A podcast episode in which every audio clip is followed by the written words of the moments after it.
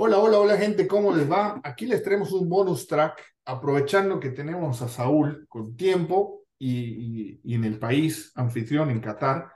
Les vamos a tener un, un, poco el detrás de cámaras, el detrás de escenas de lo que está pasando ahorita mismo en Qatar a 10 días del Mundial.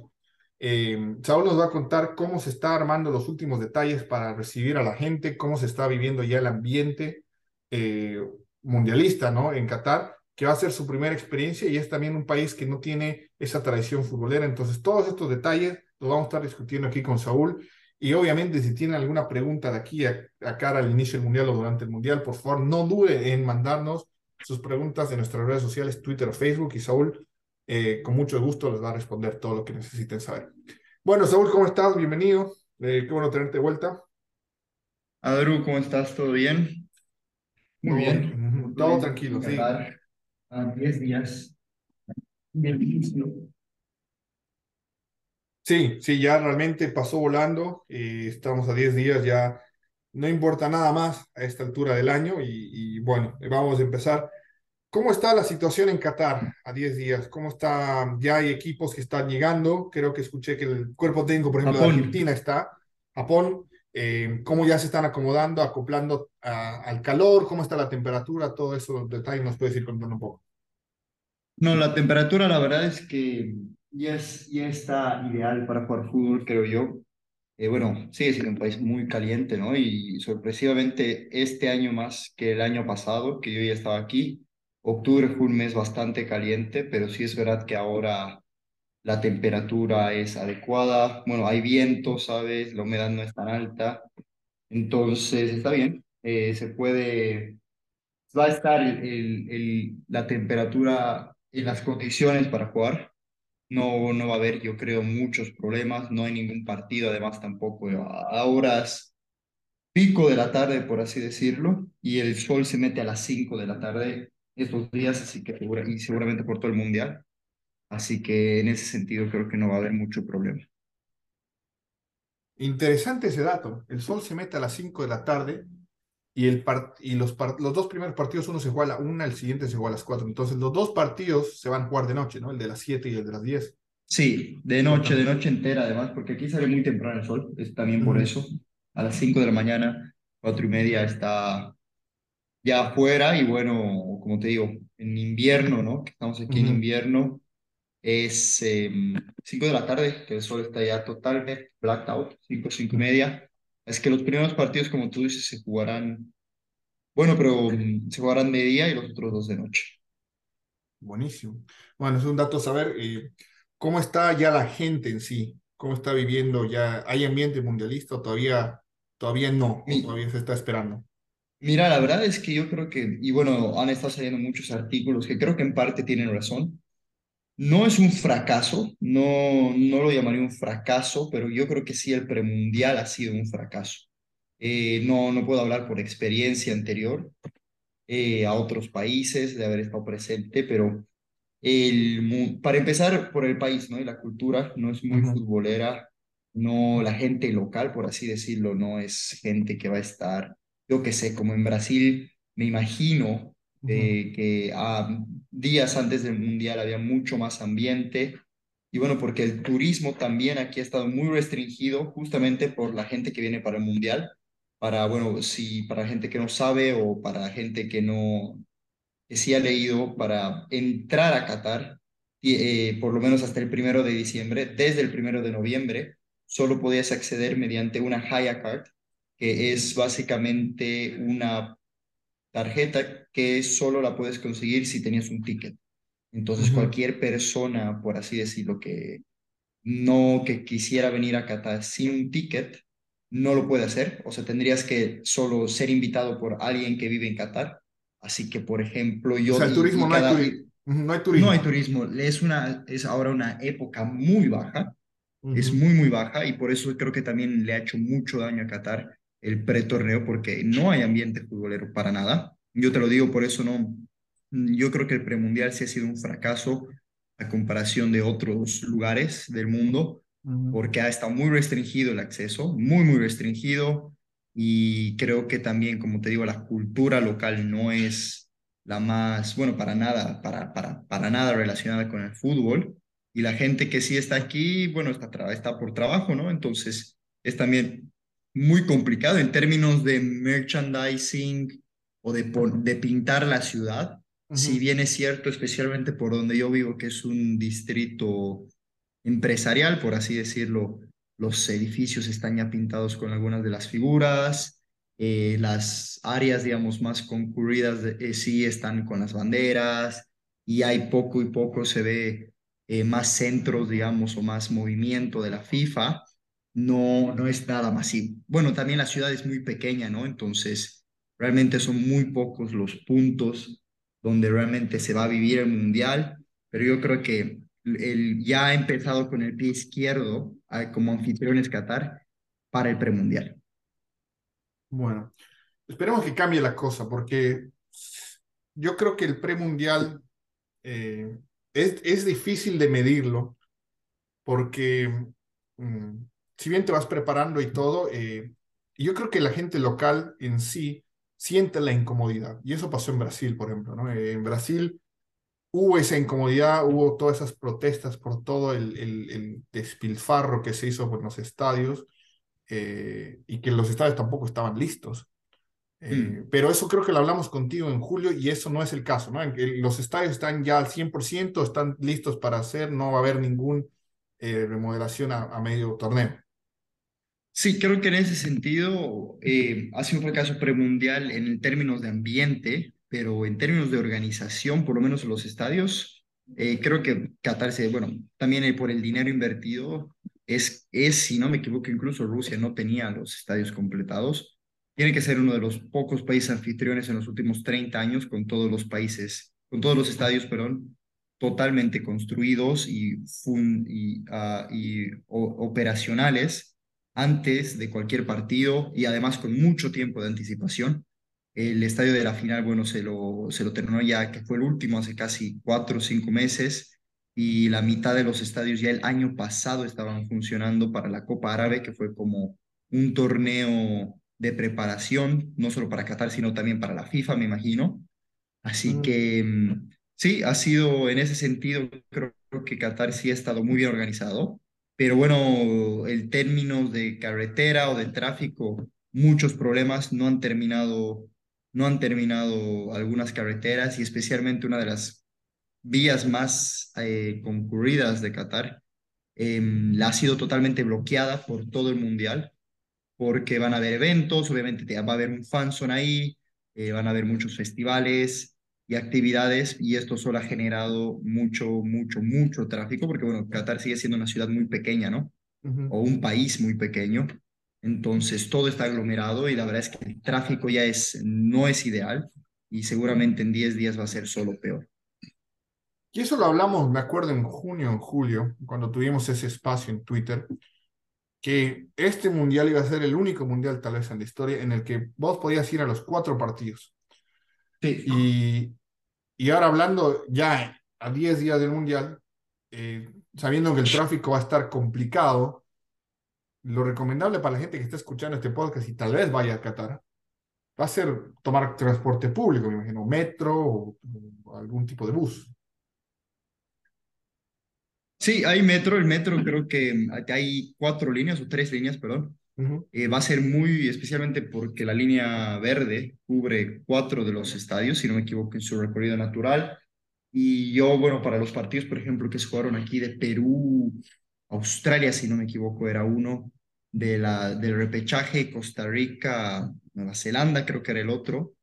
Em, los puntos o los estadios que no son accesibles realmente vía metro, aún así la FIFA se organizó para poner buses en la parada de metro más cercana. Así que sí, creo que todavía es posible, pero el metro creo que debería ser el método de transporte a usar en el Mundial, si es que cual, quien sea que está viniendo o en general, porque el tráfico, como lo digo, va a ser infernal. Además que no nos olvidemos que el día de la final es también el Día Nacional de Qatar y me imagino que todo el mes va a ser lleno y cargado de actividades. Obviamente hay muchas otras actividades, ¿no? Por, el, por ser año del Mundial. Entonces van a estar seguramente contribuyendo a eso.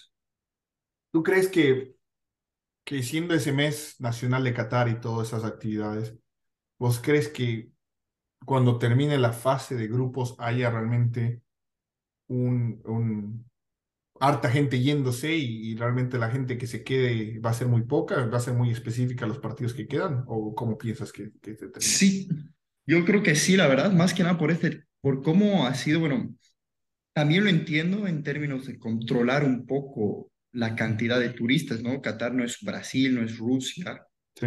En términos de, así hay muchos hoteles, o sea, yo creo que hoteles no van a faltar, que era algo que mucha gente pensaba, pero sí es verdad que obviamente conglomerar tu ciudad nunca es bueno, pero has también restringido demasiado, en mi parecer, ah, ah, en mi parecer, a todo lo que viene siendo los el turismo externo, ¿no? Porque eh, por lo menos hasta el primero de diciembre es para cuando va a estar acabando más o menos la fase de grupos.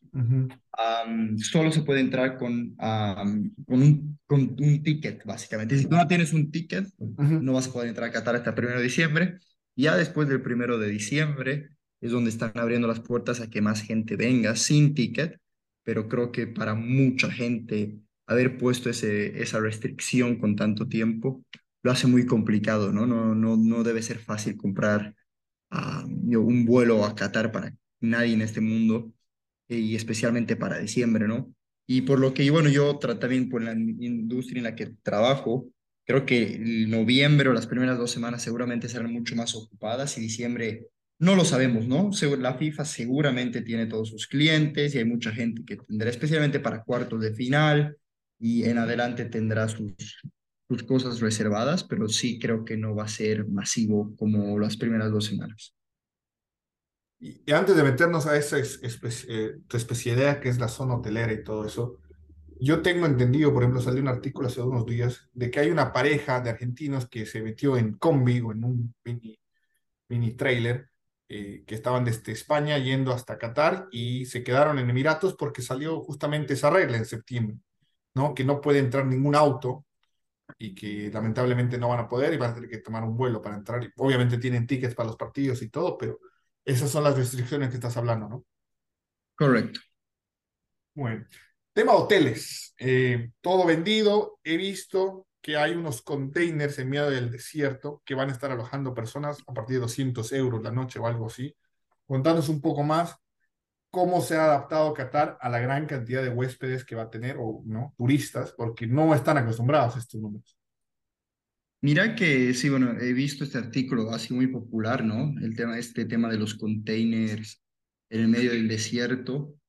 Pero no, en términos de hoteles creo que hay variedad y hay mucha, ¿no? La gente no debe pensar que solo hay hoteles cinco estrellas o dormir en el desierto hay para, para todos los precios, creo yo. Se han abierto muchos hoteles, pero también un tema que hay que recalcar, Adru, y creo que también eso es otro error, tal vez de parte de la FIFA, es que una gran parte de los hoteles de lujo han sido comprometidos con el Supreme Committee de Qatar, que viene siendo, digamos, a nivel local, la entidad que está trabajando con la FIFA entonces, el 80% de, o 70% de todos los hoteles han sido totalmente bloqueados por esta entidad. Y claro, no sabes exactamente cuánta gente va a traer porque es un país de muy de último minuto a nivel de negocios. Entonces, eh, personalmente hablando en mi hotel y bueno, en, en muchos hoteles de cinco estrellas, realmente no se sabe cuál es la cantidad real. Eh, se espera que vamos a estar muy ocupados, pero como te digo, no tenemos los números ciertos o exactos a 10 días del Mundial. Entonces, obviamente, te, te bloquea un poco la, la mirada. Por lo que he escuchado también, no hay gente que trabaja en otros hoteles, igual están completamente reservados, pero que se llenen, eh, no, no se sabe. Entonces, creo que ahí va a ser igual muy interesante cuánto es exactamente el porcentaje de real de huéspedes que van a venir por esa parte. Y el resto, obviamente, cuando se tengan números más claros, creo que va a haber una competencia muy feroz, ¿no? Para atraer a la poca gente o, a ese porcentaje que quede sin alojamiento para traerlo a tu hotel, ¿no? Sí, sí, realmente eso es interesante, son datos que no salen y vos estando ahí nos puedes dar mucho más del insight. Eh, bueno, entonces podemos decir que la FIFA realmente no manejó mucho los hoteles y eso es también algo que tener en cuenta porque no son solo fanáticos, son delegaciones de jugadores, ¿no? O sea, estamos hablando de delegaciones de 100, 150 personas por equipo, o sea, estamos hablando de casi 5.000, 6.000 personas solo entre jugadores, más todos los comités de FIFA, federaciones, todo, tranquilamente se pueden hacer unas 20.000 personas. ¿Dónde las pones? Sí, sí, bueno, las, todo lo que estaba en relación a los equipos y a las federaciones ya hace mucho tiempo que estaba definido, ¿no? Eh, qué hoteles, bueno, hay, por ejemplo, la selección de Argentina y la selección española no se quedan en hoteles, ¿no? Se quedan en complejos de Qatar University o en complejos del gobierno que los están reacomodando por un tema más de seguridad también, ¿no? Pero sí es, como tú dices, ¿no? Creo que a nivel de demanda y de acuerdo a lo que exista, sí van a haber camas. No creo que va a haber gente. Ahora, tal vez los precios un poco más restringidos, pero creo que sí, incluso hay para todos los, los precios habitaciones disponibles durante el Mundial. Buenísimo. Em, ¿Qué más? Hablamos de hoteles, hablamos, em, hablamos de la temperatura, hablamos del tráfico, hablamos, hablemos de, de, la, de la ley seca. ¿no? Porque eh, también un poco de la comida, las bebidas, ¿qué, qué se puede esperar en Qatar? Eh, ¿Hay mucha cocina internacional o va a haber mucho plato típico y la gente va a tener que acostumbrarse un poco a solo estas opciones? Yo creo que la gente estaría sorprendida. Qatar no es mm, para nada, creo que incluso dentro de los países árabes, un país muy conocido por su cocina local. Eh, el souk, tal vez hay algunos centros o villas culturales donde sí la gente va a poder experimentar comida local, pero en sí el, yo diría que incluso el 80% es muy abundante del mercado a nivel de restaurantes, de alimentos y de bebidas, es internacional. Es muy internacional además, o sea, hay para todos los gustos, hay desde comida japonesa, italiana, este, restaurantes eh, de mucho renombre, a restaurantes locales, pero que sí están muy, hace mucho tiempo asentados y bueno, todo lo que puedes encontrar en el medio, ¿no? Pero no, la gente creo que si, la, si la, a la gente le preocupa comer, yo que, bueno, obviamente hay una restricción muy grande, que es que no se puede comer cerdo, eh, bueno, por, por, el, por el tema de la religión, pero después de eso, todas las cocinas son muy internacionales y hay muy, muy poca presencia, yo creo que local. Obviamente la gente que viene aquí, si lo quiere probar, hay lugares, pero de en sí es más raro. Tienes que realmente querer ir por él, ¿no? Si, si estás alojado en un hotel o estás alojado en Qatar, vas a tener mucha más variedad de restaurantes internacionales que de locales. Buenísimo. Y tema de ley seca, si bien va a haber cervezas en los partidos, en los estadios, no en los fan zones, ¿no me equivoco? Correcto. Listo. Buenísimo. No, bueno, la ley seca sigue siendo... Mm, bueno, en verdad, nosotros lo que sí tenemos entendido es que en los fansons también se van a poder beber bebidas, pero no es en todos los fansons, o sea, hay los que están aprobados por FIFA, ¿no? Hay fansons que están aprobados por FIFA y otros fansons que están siendo aprobados por este Qatar Supreme Committee o por el gobierno, y los que son habilitados por FIFA obviamente por un tema de patrocinadores, ¿no? Está muy metido Budweiser, claro. Em, eh, etcétera, sí van a vender alcohol, pero el resto de los fansons no van a, no van a tener... Uh, van a tener bebidas alcohólicas para vender y bueno, en público no se puede beber, es ilegal, ¿no? Es haram, como dicen aquí, eh, em, beber en público y dentro de los hoteles sí lo puedes hacer. Pero no, la gente, por ejemplo, para comprar alcohol lo va a tener que hacer dentro de hotel o en los fansons. No puede comprar botellas, ¿no? Por ejemplo, como para nosotros en Sudamérica, en Europa, poder comprar una botella o cerveza en el supermercado no es posible en Qatar. Tienes que tener una licencia de alcohol y eso es solo para los residentes. Entonces, solo puedes, como turista, solo lo vas a poder consumir en hoteles o en los fansons habilitados por la FIFA y bueno, en los estadios. Buenísimo el dato para la gente que está yendo. Por favor, tomen sus prevenciones, esto no es, no vayan de joda, ¿no? O sea, vayan, básicamente, vayan A, vayan a ver fútbol, ¿no? Disfruten donde puedan, pero tengan mucho y si van a ir de joda, que vengan con la billetera cargada. Sí, eso también, eso, cerrando ese tema, quería hablar un poco porque en Brasil como que había un poco más de libertad, ¿no? Obviamente ciertas reglas, pero hay más libertad. En Rusia fueron más estrictos, en Qatar se espera mucho más eh, el tema de estrictos en el tema de cultura, la libertad de expresión. Eh, no me voy a meter mucho en polémica, pero también la ropa. Hay ciertas no, cosas. Ni yo, hay ciertas cosas que puedes hacer, ¿no? Y ciertas cosas que no, que por ejemplo en otros países tal vez sí, y en Qatar no vas a poder hacer. Tal vez un repaso sobre esas, las más importantes que tú sepas, ya viviendo ahí más de un año y medio. Creo que sin generar polémica también em, a la gente le guste o no le guste, tiene que entender dónde está viviendo, ¿no? No, no, Qatar no es uno de los países más extremos, ni mucho menos de toda la región árabe. Saudi Arabia, Kuwait, Bahrein son mucho más extremos en muchas reglas, ¿no? Pero Qatar no lo es. Pero aún así, obviamente, es un tema muy cultural. Eh, muchas de las cosas, ¿no? Especialmente el tema de la vestimenta en público, para las mujeres en particular, pero no, no, no piensen que si tú vas con una solera o con un tank top te van a matar. Eso sí, sí, bueno, si estás, bueno, sin ir a más polémicas, obviamente, mientras más expuesta estés en cualquier lugar del mundo te van a mirar feo y en este caso aquí te van a decir que no puedes estar en la calle. Pero después de eso, creo que la gente tiene que entender también a dónde está viniendo.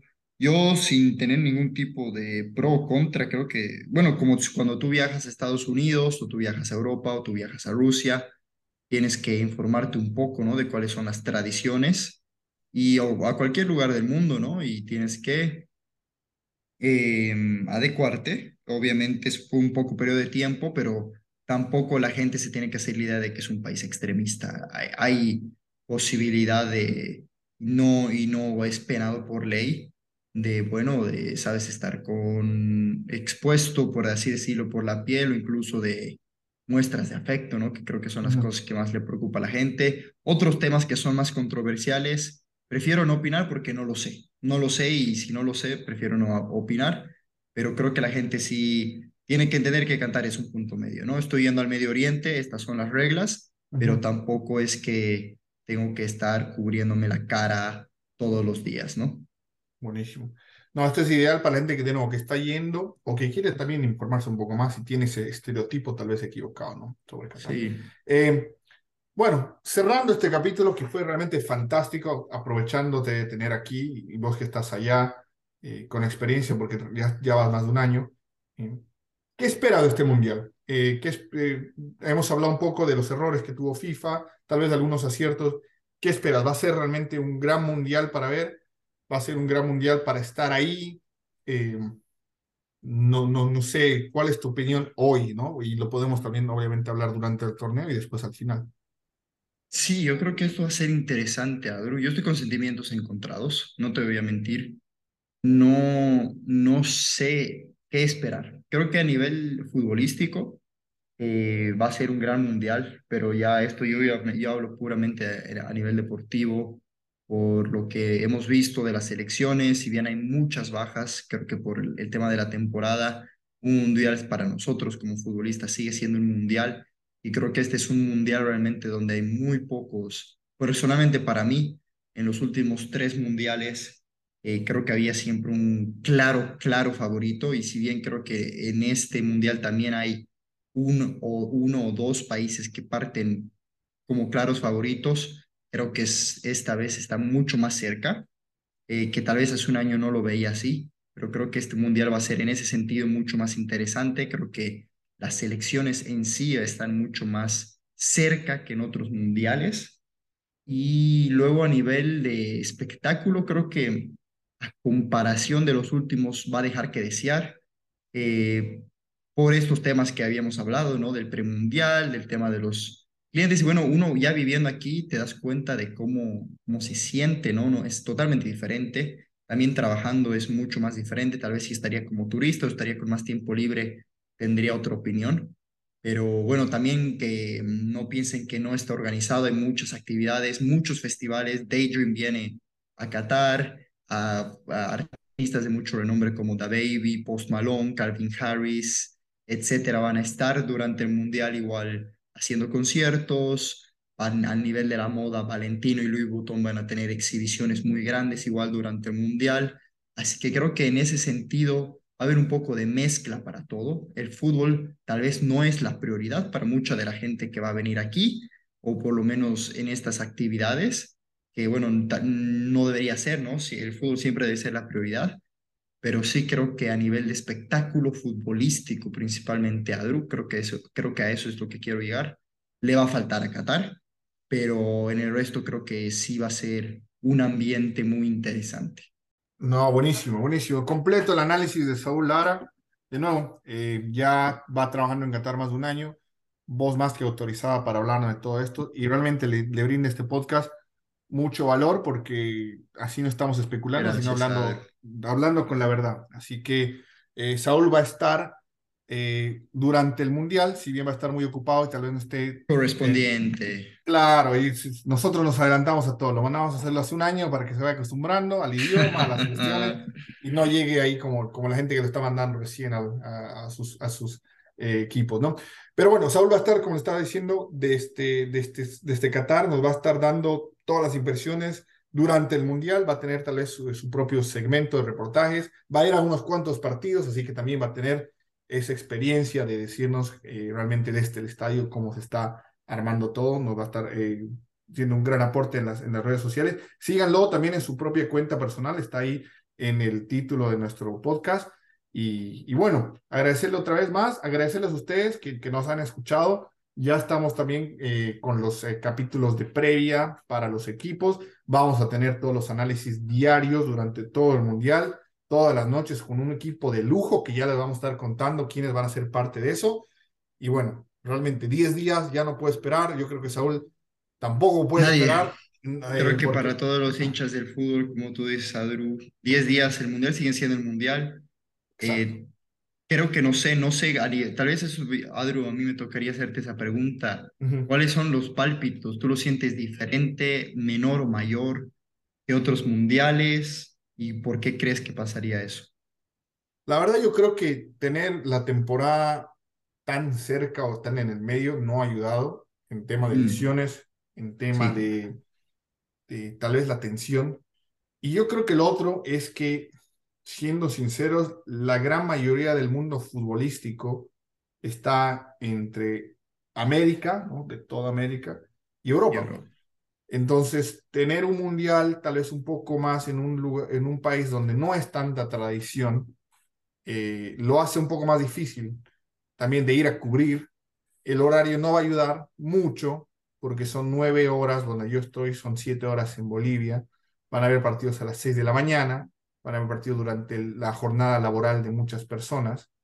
Eh, entonces, en ese sentido va a ser un poco más difícil. Son cuatro partidos por día, ¿no? Tal vez algunas personas al segundo o tercer partido ya van a estar hasta aquí de fútbol. Vamos a ver quiénes aguantan y quiénes no. Eh, son muchos factores que hacen que este mundial sea único.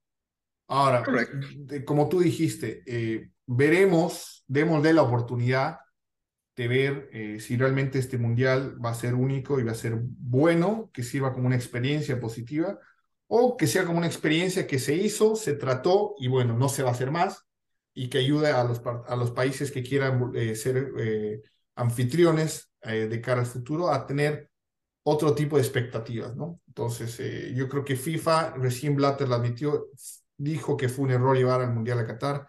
Hay muchas personas, hay mucha polémica en este Mundial. La verdad que yo personalmente y, como podcast no nos queremos meter en eso, queremos ser eh, abiertos a, ver qué Qatar. Nosotros nos concentramos en el fútbol. Nos concentramos en el fútbol y queremos ser abiertos a lo que, a, lo que realmente es el mundial. Ya después habrá tiempo para analizar y ver si realmente fue un éxito o no. Vamos a tener el mundial aquí a tres años y medio en Estados Unidos, que va a ser otro panorama, otro, otro otra situación. Entonces realmente vamos a tener otro punto de comparación. Pero bueno, cerramos capítulo. Muchas gracias, Saúl. Eh, vamos a tenerte más seguido aquí también y obviamente ya, después del Mundial, el próximo año vamos a tener de nuevo los podcasts como siempre en este canal, una charla de. Muchas gracias a todos y que tengan un buen resto del fin de semana. Ya se viene el Mundial.